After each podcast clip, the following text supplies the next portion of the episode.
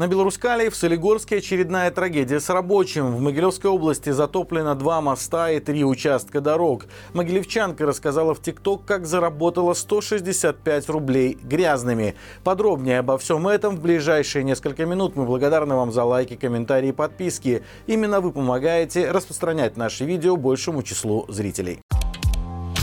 Трагичные новости приходят из Солигорска. Сообщается, что на Беларуськалии погиб рабочий. По крайней мере, такая информация появилась у телеграм-канала «Иногда не ДТБ», который связан со стачкомом предприятия. Такие же данные приводит и неофициальное сообщество первого рудоуправления во ВКонтакте. По этим данным, в ночную смену при проведении ремонтных работ на самоходном вагоне получил летальную травму Александр Шибу, 1979 года рождения. Никаких официальных сообщений от Беларуськалия на этот счет пока не поступало. К тому же отыскать человека с таким именем и годом рождения в соцсетях журналистам не удалось. Напомним, что месяц назад на Березовском руднике первого рудоуправления нашли повешенным сменного мастера. Официально о том происшествии также не сообщали. Стоит отметить, что гибель рабочих и травмы на рабочем месте далеко не редкость для Беларуськалия. По данным Альянса расследователей Беларуси, это дает основание полагать, что администрация предприятия не принимает должных мер для обеспечения безопасности своих сотрудников. В Могилевской области талами и паводковыми водами подтоплено два моста и три участка дорог. В Чауском районе разлилась река Проня, из-за чего под водой оказалась дорога и мост возле деревни Скварск. Уровень воды над полотном моста и дорогой составляет 5-10 сантиметров. Протяженность подтопленного участка 70 метров. В Белыническом районе рекой Вабич затоплена грунтовая дорога возле деревни Рудня. Здесь на некоторых участках уровень воды над дорожным полотном составляет 40 40 сантиметров. Паводок наступает и на Днепре. Пристань в самом Могилеве постепенно уходит под воду. Уже затоплены лавочки и мусорки. Также МЧС сообщает, что уровень воды в реке Сош в Гомеле уже превышает 390 сантиметров. По этому поводу в советском районе города начались работы по укреплению противопаводковой насыпи, которая находится в низине за речным переулком Монастырька.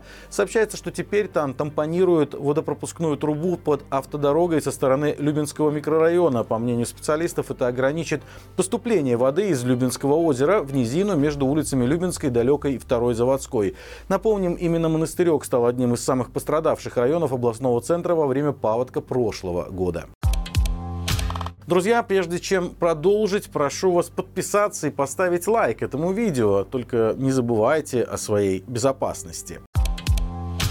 Девушка из Могилева рассказала в ТикТок, как, работая менеджером по продажам, заработала 165 рублей грязными. Юлии приходилось обзванивать потенциальных клиентов и уговаривать их сделать заказ. При этом работодатель установил обязательный план – приводить 9 клиентов в день из 150 обращений. Девушка признается, что ей удалось сделать необходимое количество звонков только за последнюю рабочую неделю. В итоге за месяц ей удалось привести только 55 новых клиентов, хотя существующая норма 210. Именно это и стало стало причиной такой низкой зарплаты. За 4 дня видео набрало почти 380 тысяч просмотров. Были люди, которые говорили, что тоже сталкивались с планами, которые нереально выполнить, и зарплатами, от которых не знаешь, плакать или смеяться. В комментариях Юлия назвала компанию, в которой работал. Это ArtClay. Она занимается разработкой сайтов любой сложности, предлагает их SEO-оптимизацию под поисковые запросы, а также настраивает рекламу в поисковых системах и социальных сетях. Судя по сайту работа Бай, компании по-прежнему нужны менеджеры по продажам. Правда, потенциально потенциальным сотрудникам обещают от 1000 до 3000 рублей. Водитель из Гродно купил в России поддельные белорусские права и три года ездил с ними. 24-летнего молодого человека остановили сотрудники ГАИ, чтобы проверить документы, которые вызвали у них подозрения.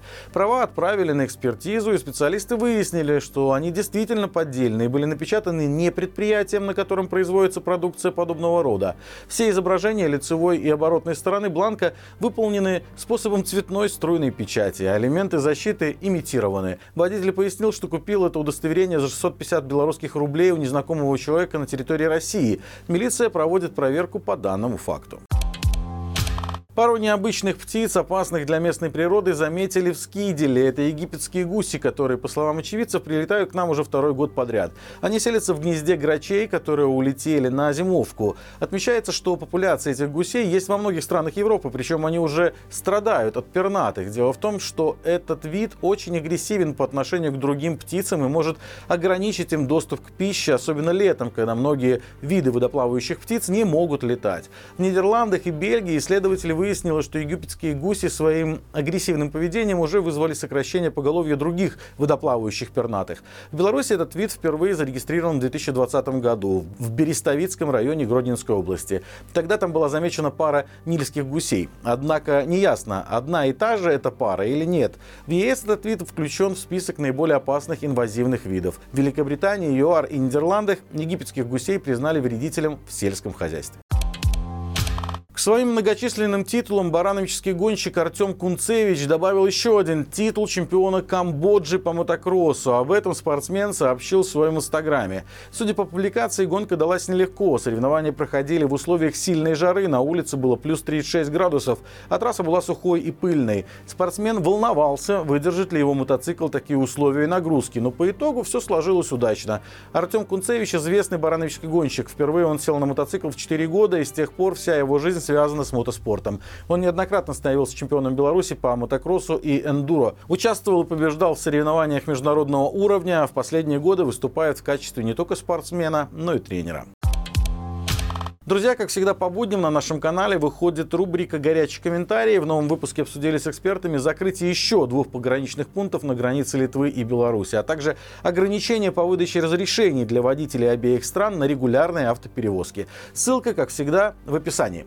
Подписывайтесь также на наши социальные сети – Instagram, Facebook, TikTok и Telegram и получайте оперативную информацию в более коротком формате. До встречи завтра и живи Беларусь!